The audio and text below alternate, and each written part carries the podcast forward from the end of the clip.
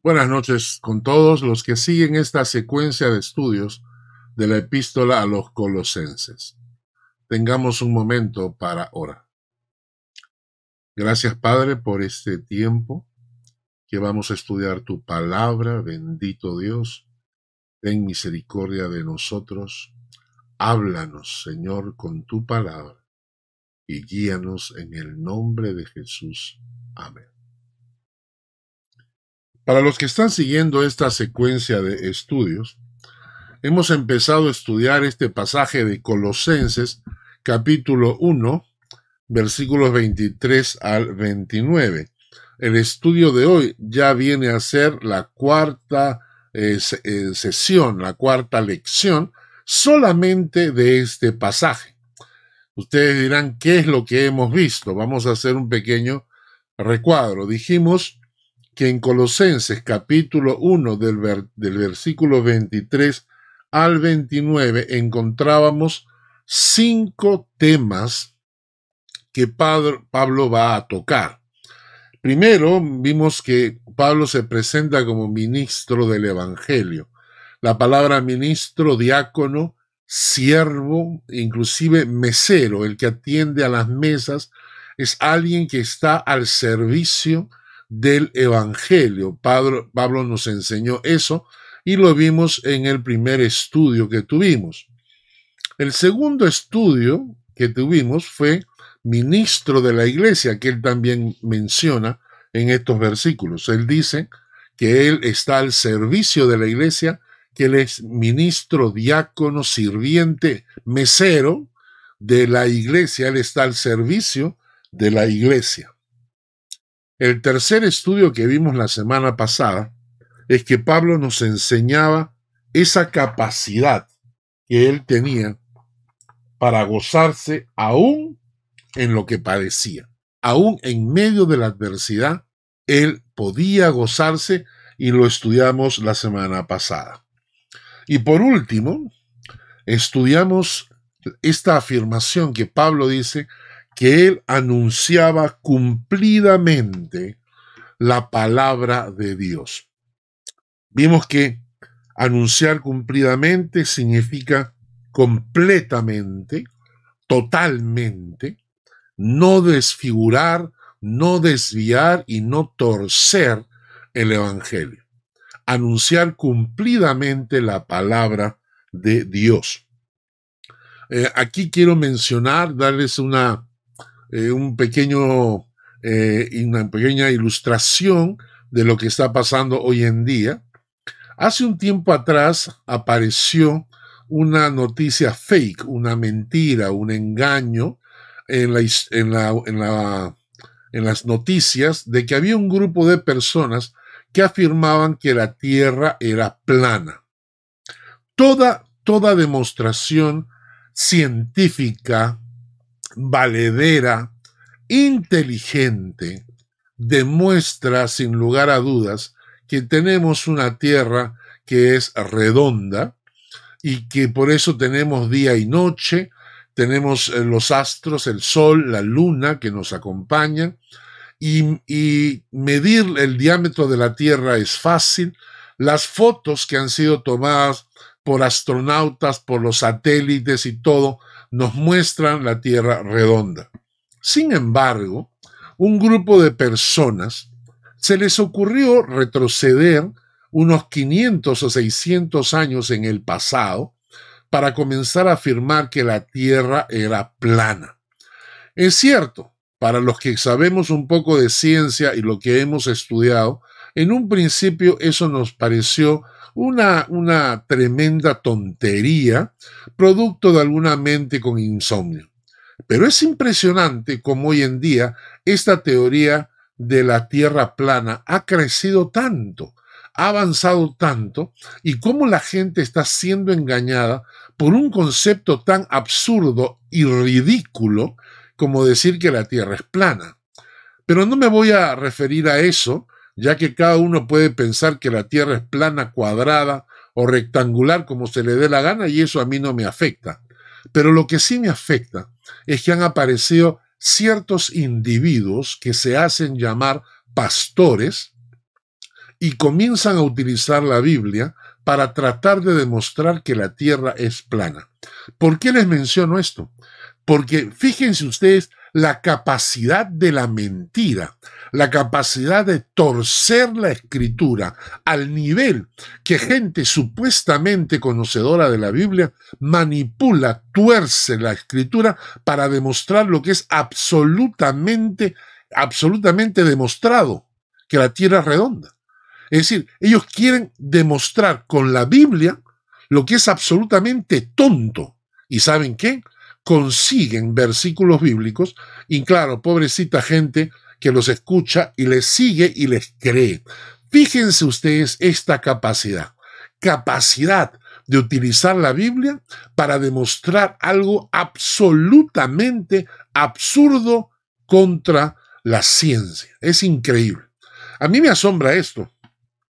Me asombra, bueno, no, no solamente porque, porque haya gente que les crea, pero me asombra y es una perfecta ilustración de esta gente que tienen la capacidad de torcer la Biblia para demostrar las cosas más absurda y ridícula.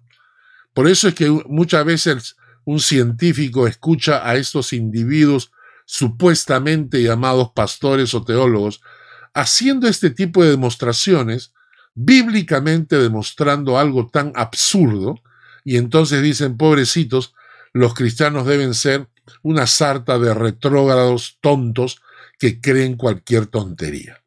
Entonces, Pablo nos enseñó la semana pasada que debíamos anunciar cumplidamente la palabra de Dios. Y vimos de que en algunos casos estas personas no predican el Evangelio como es, sino un Evangelio light, un Evangelio superficial, un Evangelio que no no, asuste a nadie, sino un evangelio que se acomode a la gente. Y al final del estudio bíblico de la semana pasada, les dije que les prometí que esta semana les iba a mencionar 10 desviaciones teológicas actuales que se han desarrollado al interior de la iglesia desde hace más o menos unos 30 o 40 años atrás. Pero como les mencionaba, lo que tienen ustedes en pantalla, ministros del Evangelio, ministros de la Iglesia, me gozo en lo que padezco, anunciamos cumplidamente la palabra. Y nos queda todavía dos puntos. Anunciamos a Cristo y no anunciamos otra cosa. Y trabajando y luchando por el Evangelio. Y estos dos puntos, el punto 5 y el punto 6, los veremos la próxima semana, porque el día de hoy vamos a hacer un estudio especial que se llama 10 desviaciones teológicas actuales. Para esto, les invito a tomar apuntes, consíganse hojas, cuaderno, un lapicero, porque voy a citar una serie de versículos bíblicos para demostrar estas 10 desviaciones teológicas que se han infiltrado en la iglesia desde hace un tiempo atrás. Y todo comenzó cuando un grupo de supuestos cristianos trataron de reducir, achicar, rebajar al Dios del universo y exaltar al hombre, elevándolo a la categoría de Dios menos poder y menos autoridad de Dios, más poder y más autoridad al hombre. Menos voluntad de Dios, más voluntad del hombre. Quieren hacernos creer que Dios ha dejado su poder, ha dejado su posición, ha dejado su gloria, ha dejado su magnificencia y ha cedido el control en las manos del hombre. Esto esto fue lo que empezó hace unos 50 años atrás con estas nuevas teologías. Para muchos de ustedes que han nacido eh, en los últimos 50 años, estas teologías son las más normales, es lo que ustedes probablemente hayan escuchado en sus iglesias. Para los que ya tenemos tiempo en el Señor, sabemos que estas teologías son nuevas y fueron infiltrándose en la iglesia progresivamente desde hace unos años atrás y han sido predicadas, enseñadas y muchos creyentes se han comido estas teologías que son realmente desviaciones teológicas. Así que si me permiten voy a compartir con ustedes lo que a mi punto de vista son 10 desviaciones teológicas actuales. Vamos a empezar por la primera. La primera y quizás la más conocida es la, la desviación o la herejía que habla de la confesión positiva. Yo declaro, yo cancelo, yo confieso, yo reclamo, y entonces Dios tiene que hacer. Algunos de ellos dicen, si usted habla palabras de fe, usted activa el lado positivo de la fuerza. Si usted habla palabras de temor, usted activa el lado negativo de la fuerza. Y a esto se le llama hacer confesiones positivas o negativas. Este es un dualismo en el cual el lado positivo es igual al lado negativo y el hombre activa a su voluntad cualquiera de ellos. Ellos dicen que las palabras tienen poder. Entonces cuando ellos declaran o ellos confiesan o ellos reclaman o ellos cancelan, están diciendo que ellos en sus palabras tienen el poder de Dios para declarar, confesar, reclamar, cerrar, atar, etcétera, etcétera. Entonces, estas personas las hemos visto muchas veces eh, y hay muchos cantantes conocidos que tienen esta, esta corriente. Hay una cantante argentina inclusive que estaba orando por un pastor enfermo de cáncer y entonces está grabado en el internet cuando esta cantante agarra y dice, nosotros declaramos sanidad sobre este pastor y no aceptaremos un no por respuesta.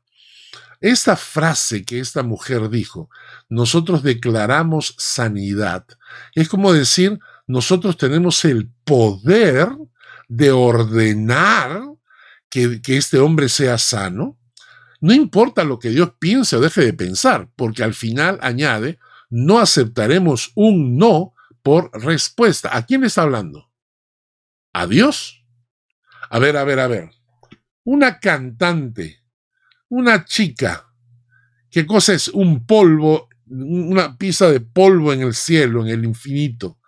enfrentándose al Dios que tiene poder para crear el universo y le dice a Dios, le dice, no aceptaremos un no por respuesta. No aceptaremos un no por respuesta. ¿Ah? A tú diciéndole a Dios, no aceptaré un no por respuesta. ¿Y, qué cosa es? Porque yo declaro, pues porque yo he dicho, porque yo he confesado que este pastor se va a sanar, así que se tiene que sanar.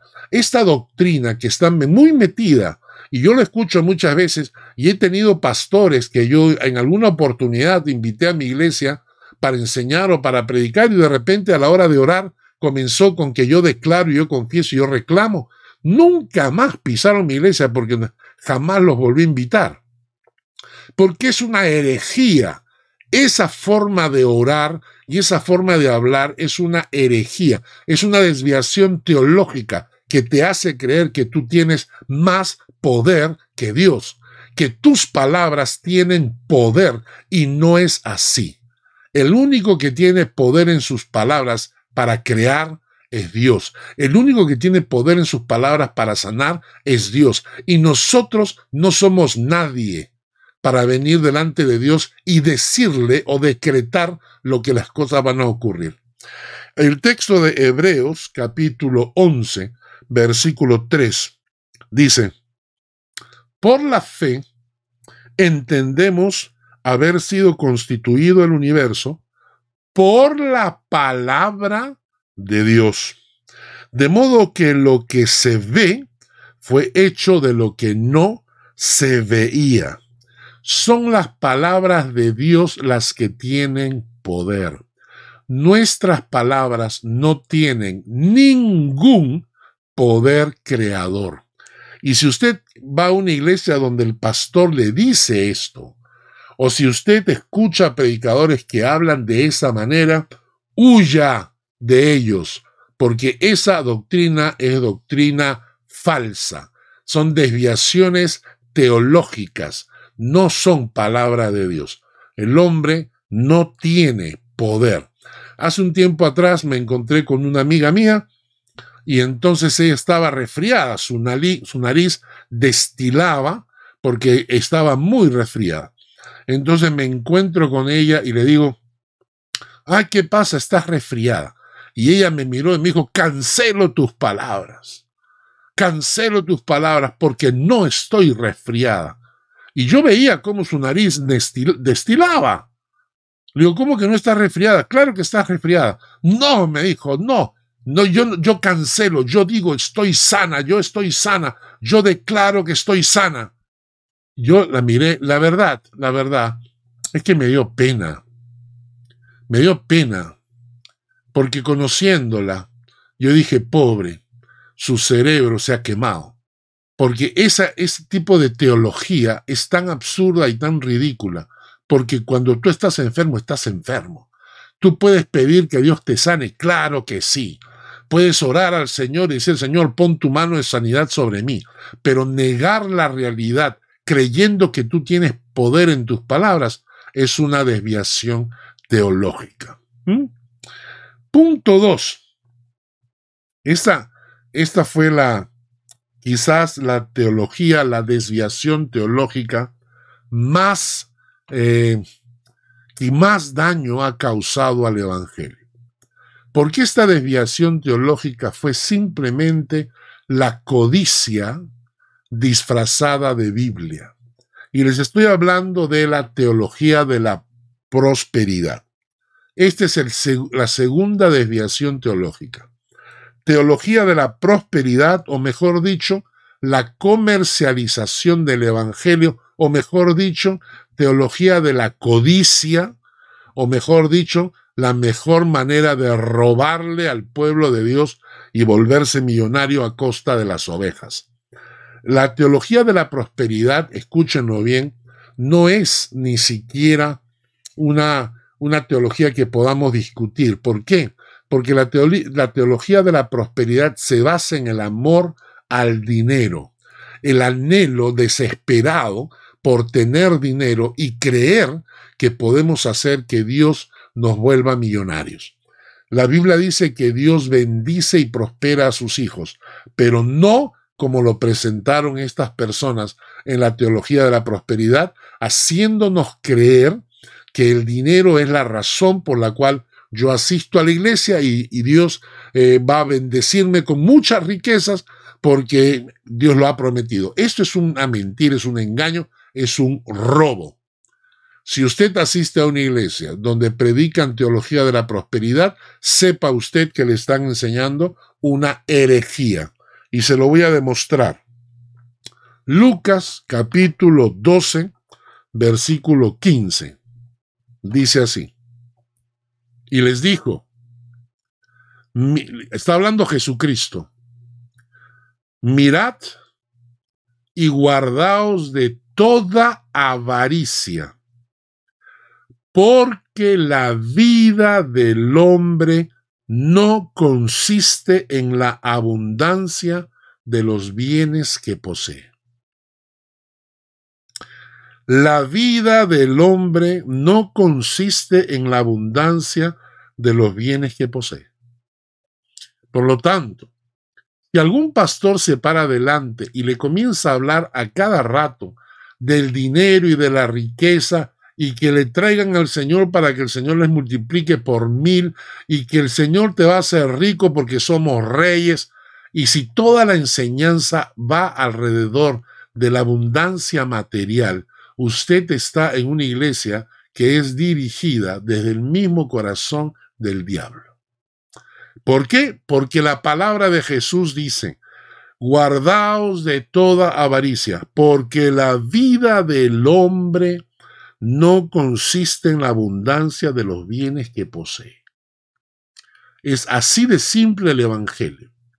En 1 Timoteo capítulo 6, versículos 7 al 10, Primera de Timoteo capítulo 6, versículos 7 al 10, escribe Pablo a Timoteo y le dice, porque nada hemos traído a este mundo y sin duda nada podremos sacar.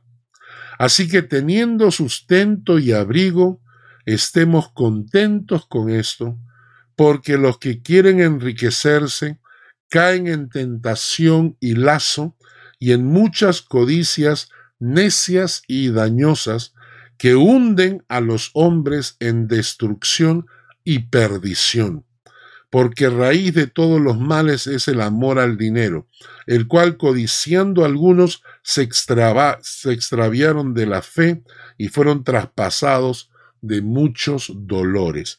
Repito algunas frases para que ustedes eh, analicen. Dice, los que quieren enriquecerse caen en tentación y lazo y en muchas codicias necias y dañosas que hunden a los hombres en destrucción y perdición, porque raíz de todos los males es el amor al dinero, al cual codiciando algunos se extraviaron de la fe. Yo escuché la predicación de este, este señor llamado Benijín, donde él decía, no me interesan calles de oro en el cielo. Yo quiero el oro ahora. Aquí lo quiero. Yo quiero el oro ahora. Entonces esta persona, que es muy conocido para, para algunos, estaba predicando que a él no le importaba si en el cielo había oro, porque lo que a él le interesaba era el oro ahora. ¿Es eso o no es eso codicia? Por dicho también es que yo he ido a algunas iglesias en Estados Unidos y con la teología de la prosperidad, la verdad es que los únicos que se han enriquecido son los pastores que le enseñan, porque la congregación sigue igual. Los miembros de la congregación siguen igual asistiendo con sus carritos normales. Ninguno de la congregación se ha enriquecido. Los únicos que se han enriquecido son los pastores. Buen negocio para ellos, pero pésimo negocio para la eternidad. Porque si ellos han puesto su corazón en la riqueza de este mundo y creen que van a entrar a la presencia de Dios, no, señores, estos, estos que predican esta enseñanza pagarán luego su culpa delante de Dios. Y bueno, Mateo capítulo 6. Mateo capítulo 6, versículos 19 al 21. No os hagáis tesoros en la tierra donde la polilla y el orín corrompen, y donde ladrones minan y hurtan, sino haceos tesoros en el cielo, donde ni la polilla ni el orín corrompen, y donde ladrones no minan ni hurtan, porque donde esté vuestro tesoro, allí estará también vuestro corazón. Ninguno puede servir a dos señores, porque o aborrecerá al uno y amará al otro o estimará al uno y menospreciará al otro. No podéis servir a Dios y a las riquezas. Entonces la segunda desviación teológica que se ha dado muy fuerte en los últimos años es este engaño, esta herejía llamada teología de la prosperidad.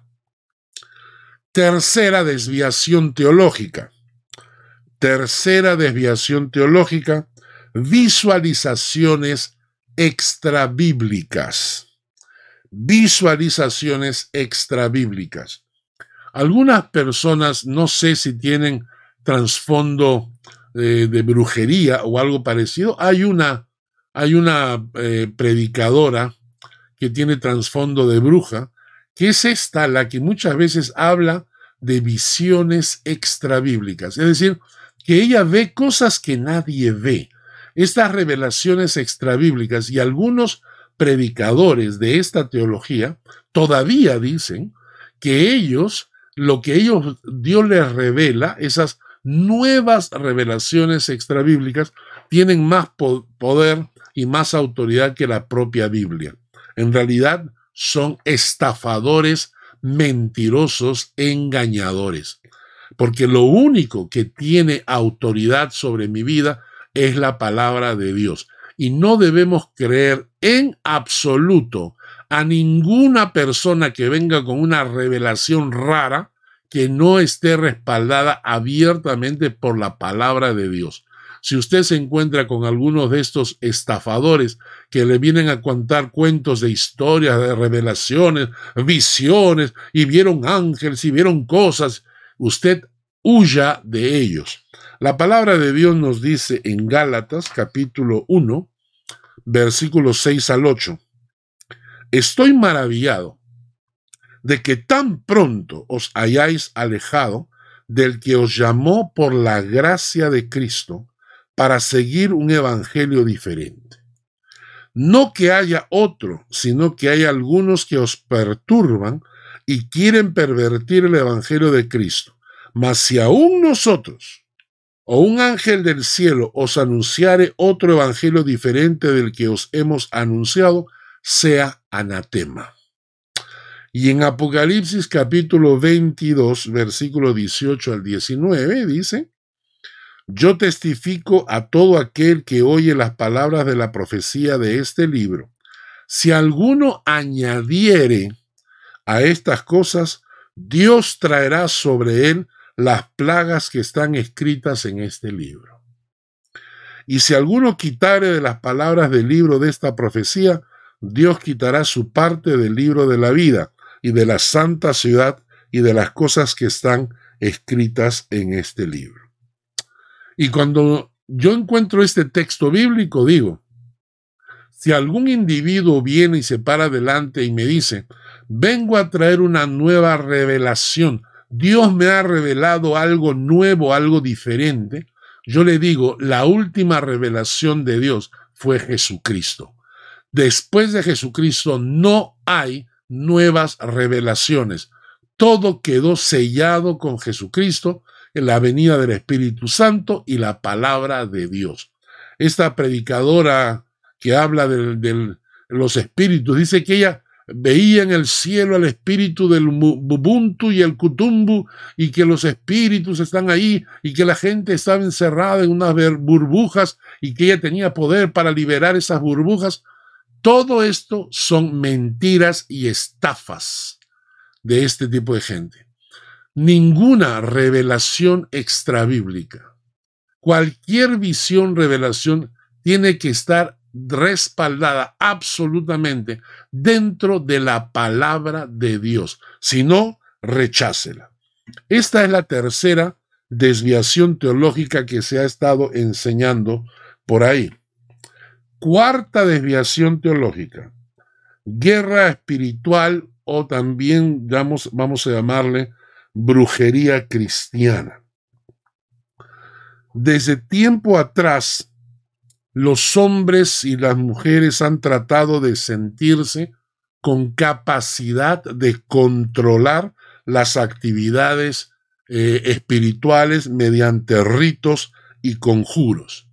La brujería es eso, que busca o te engaña, te miente y te dice que ellos tienen la capacidad, tienen unos conjuros especiales que tienen la capacidad de controlar el mundo de los espíritus.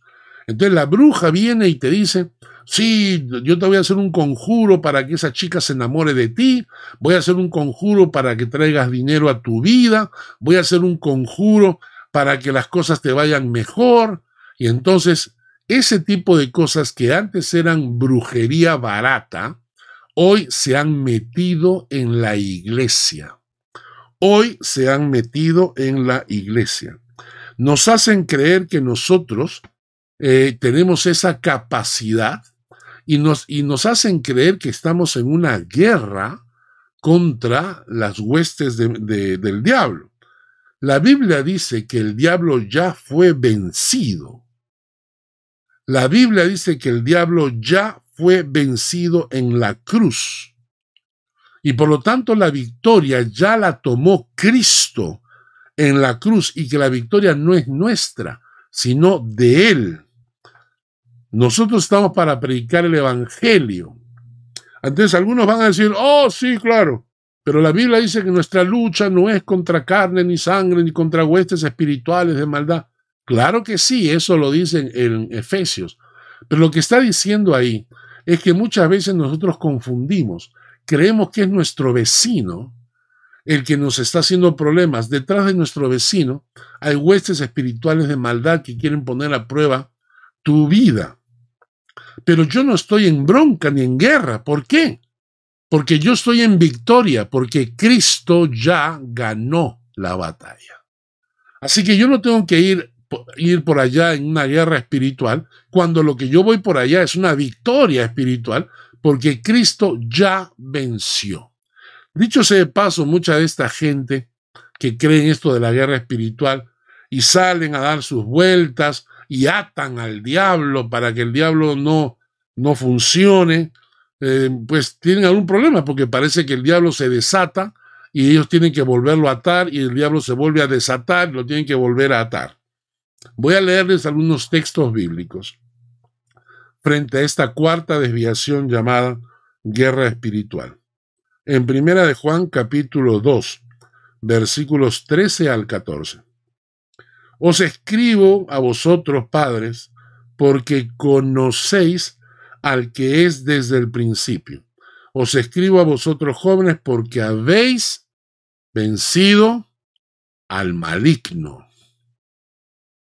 Primera de Juan 4:4.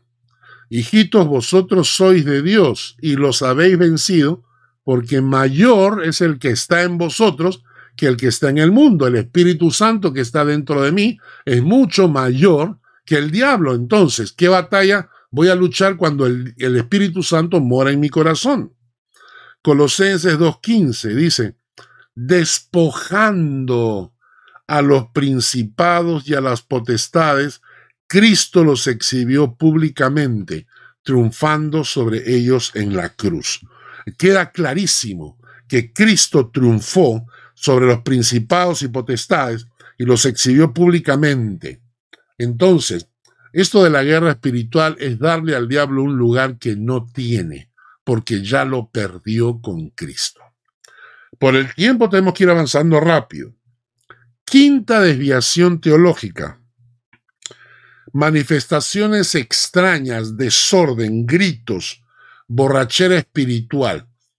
Hay iglesias que creen que en el nombre del Espíritu Santo pueden temblar, revolcarse en el piso, gritar como animales, temblar la cabeza, saltar como locos, jalarse los pelos, y luego me quieren convencer de que eso es de Dios. No, señores, eso no es de Dios. ¿Por qué? Porque la palabra dice en 1 Corintios 14, 40, dice, hágase todo decentemente y con orden. Esta es la enseñanza bíblica. No dice hágase con desorden. No se trata de gritos, no se trata de tembladeras, se trata de hacer las cosas con orden. Cuando el Espíritu Santo está, hay orden. ¿Acaso el universo tiene a los planetas girando desordenadamente?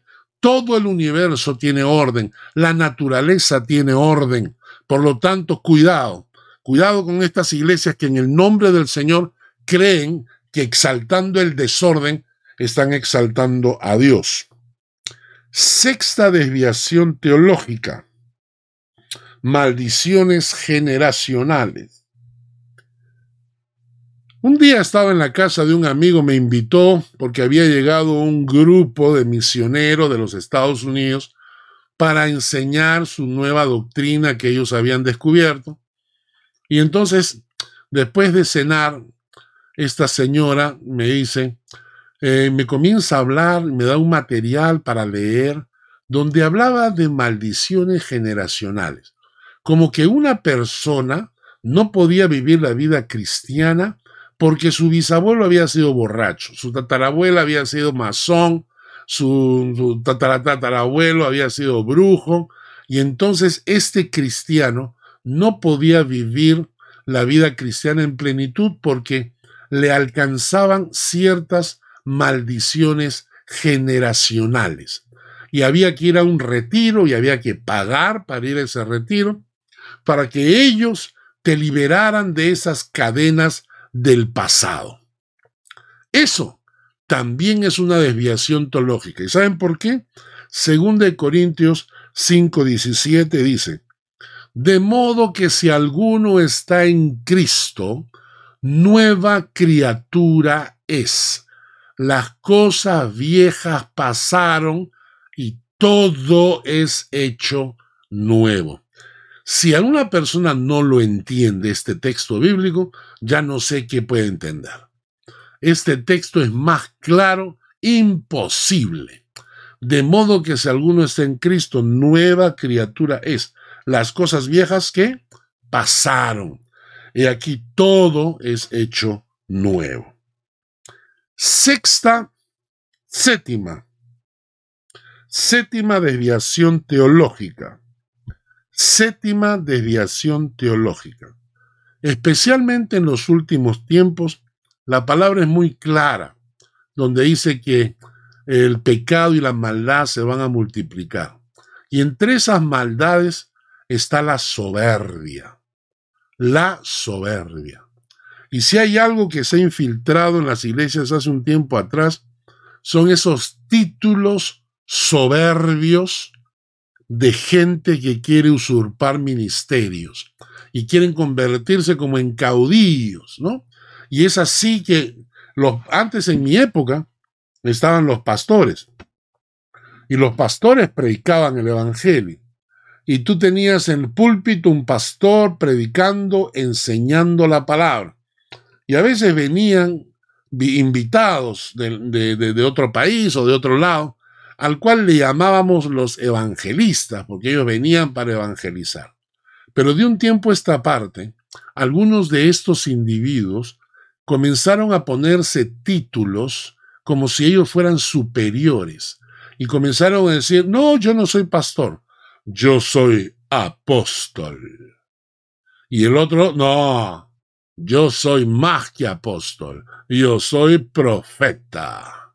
Inclusive hay uno por ahí que dijo que él no era ni, ni pastor, ni apóstol, ni profeta, ya que él era ungido, el ungido. Este término ungido, que significa el Cristo, lo que está diciendo es que este personaje se cree al nivel de Jesucristo. Pues estos títulos soberbios, cuando yo escucho a una persona, a un pastor, un predicador, que viene con estos títulos, como si él fuera superior a los pastores porque él es apóstol, o porque él, tiene el título, yo soy profeta, y ahora la nueva modalidad, el nuevo truco para que viajen los matrimonios juntos, es que el marido es el apóstol, la mujer es la profeta, o al revés, el marido es el profeta y la mujer es apóstola, y entonces así cuando la iglesia los invita, viajan como matrimonio para que no se quede ninguno en casa. Estos estafadores que utilizan títulos soberbios y no son por ministerio, no es que tengan el ministerio, sino que utilizan los títulos solamente para creerse superiores. Hay uno en Costa Rica, creo, vive él, que se hace llamar profeta de profetas y apóstol de apóstoles, dice que es él. O sea, él es más. Él es más que los... Y tiene su escuela de profetas para enseñarle a todo el mundo cómo hacer profecías falsas. Esto, hermano Santiago capítulo 4, versículo 16 dice, pero ahora os jactáis en vuestras soberbias, y toda jactancia semejante es mala. En Juan 3:30 dice, es necesario que Él crezca, pero que yo mengüe. ¿Mm? Sigamos. Octava desviación teológica. Octava desviación teológica. Falsos profetas anunciando mentiras o diciéndole a la gente lo que la gente quiere oír. Les acabo de mencionar este profeta de profetas el costarricense, ¿no? Que fue a Chile y les dijo, yo profetizo sobre Chile los mejores cuatro años de su historia. Y yo le profetizo a Chile que la abundancia será como nunca antes. Y se la pasó profetizando. Y claro, todo el mundo se la creyó, se comieron la profecía. Justamente creo por esa razón es que Dios decidió que los siguientes cuatro años vinieran sobre Chile la cantidad de terremotos como nunca antes habían tenido, tuvieron la peor crisis económica de la historia. Y este señor que se llama profeta sigue predicando, cuando la Biblia dice que si profetizas una mentira, deberías, deberían ser muertos, ¿no? Miren lo que dice el texto, Jeremías 14, 14. Me dijo entonces Jehová, falsamente profetizan los profetas en mi nombre. No los envié, ni les mandé ni les hablé. Visión mentirosa, adivinación, vanidad y engaño de su corazón profetizan. Y el texto dice, Deuteronomio 13, dice, cuando se levantara en medio de ti profeta o soñador de sueños, y te anunciare señal y prodigios, y se cumplieren la señal o prodigio que él te anunció, y te dijeren, vamos en pos de dioses ajenos, que no conociste, no darás oído a las palabras del profeta. Mira, si alguien te profetiza algo, se cumple, pero te enseña doctrina falsa, ni siquiera porque se cumplió la profecía, deberías creerle. No debemos creer cuando enseñan falsa doctrina, ¿no? Y luego dice, en Deuteronomio 18, dice, el profeta que tuviera la presunción de hablar palabras en mi nombre, a quien yo no le haya mandado hablar, o que hablar en nombre de dioses ajenos, el tal profeta morirá. Dice, si dijere en su corazón, ¿cómo conoceremos la palabra que Jehová no ha hablado? El profeta hablará en nombre de Jehová y no se cumpliere lo que dijo ni aconteciere, es palabra que Jehová no ha hablado. Con presunción habló el profeta, no tengas temor de él. Hablaron cosas que no se cumplieron. Han hablado con presunción. No tengas temor de él. Son estafadores, son mentirosos. ¿Saben ustedes la cantidad de profetas americanos que profetizaron la reelección del presidente Donald Trump? ¿Saben tú toda esa cantidad de profetas que, que dijeron que Donald Trump iba a ser reelegido y no salió reelegido y siguen predicando en sus iglesias como si nada hubiese pasado? Esos son profetas falsos que están metidos al interior de la iglesia. Desviación teológica número 9. Desviación teológica número 9. El pensamiento posibilista. Es decir, hay algunas iglesias que están enseñando que si oras a Dios, no solamente tienes que orar, sino tienes que decirle a Dios todo el detalle de lo que quieres, porque si no, Dios no sabe, pues. Dios no sabe lo que tú quieres. Entonces tienes que decirle a Dios tipo, color, modelo. Señor, necesito un auto, pero tienes que decirle la marca, porque si no, Dios no sabe qué, qué marca de auto quieres. Y tienes que decirle el color y tienes que decirle este, el cilindraje, ¿no? Y hermanos, todas estas, estas tonterías que han inventado al interior de la iglesia, a esto se le llama la pensamiento posibilista. Y la décima desviación teológica, décima desviación teológica, y aquí quiero que tengan mucho cuidado. La décima desviación teológica son sanidades y milagros acompañados de falsa doctrina. La Biblia en Mateo 24, 24 dice, porque se levantarán falsos cristos y falsos profetas y harán grandes señales y prodigios de tal manera que engañarán, si fuere posible, aún a los escogidos. Escúcheme, hermano. Harán señales y prodigios que engañarán, si fuere posible, aún a los escogidos. ¿Y de qué estamos hablando? Estamos hablando de que no estamos en contra de las sanidades y los milagros, no. Claro que creemos en un Dios que hace milagros, creemos en un Dios que hace sanidades. Y, oramos muchas veces por ello. Señor, sánale, Señor, haz un milagro. Pero no basta con eso. No basta con ver señales y milagros. Tengo que escuchar con atención la enseñanza, porque en los últimos tiempos vendrán estos falsos profetas haciendo señales y milagros, pero desviando el corazón de la gente de Dios, apartándolos de Dios y desviándolos hacia falsas doctrinas. Así que usted tiene que estar preparado y no se deje engañar ni impresionar con señales y milagros y sanidades cuando la enseñanza es falsa, cuando la, enseñanza que sale de la, boca de estas personas es extraña, rara, que, que aleja a las personas del Señor y no los atrae. Porque esto abunda, esto abunda hoy en día. En algunas campañas inclusive he visto cómo algunos predicadores salen y, hace, y aparecen, bueno, no estoy seguro si son milagros de verdad o, son milagros bamba, pero estas personas salen y luego comienzan a enseñar doctrinas equivocadas. Y la gente, como vio el milagro, quedó impresionada y se la come toda. Se, se, creen todo. Entonces, 10 desviaciones teológicas que tenemos que tener cuidado últimamente. Vamos a repetirlas. La primera, confesión positiva. Yo declaro, yo cancelo, yo confieso. Segunda, teología de la prosperidad o teología de la codicia. Tercera, visualizaciones extrabíblicas. Cuarta, guerra espiritual o brujería cristiana metida en la iglesia. Quinta, manifestaciones extrañas, desorden, gritos, aullidos, tembladeras, caídas al piso. Sexta, maldiciones generacionales.